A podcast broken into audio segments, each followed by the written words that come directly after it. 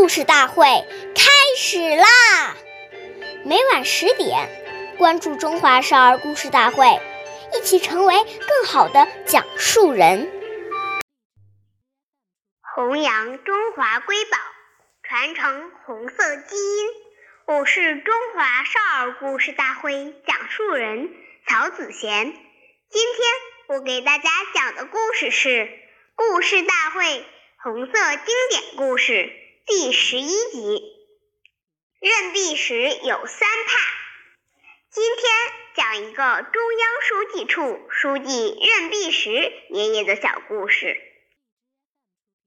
任弼时爷爷生前有三怕：一怕工作少，二怕麻烦人，三怕用钱多。这是他的人生格言。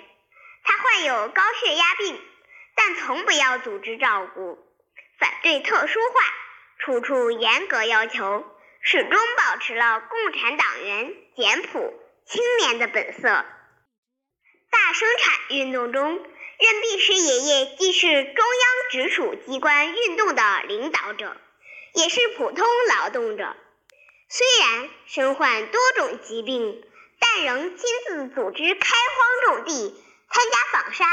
他忘我工作的精神非常感人。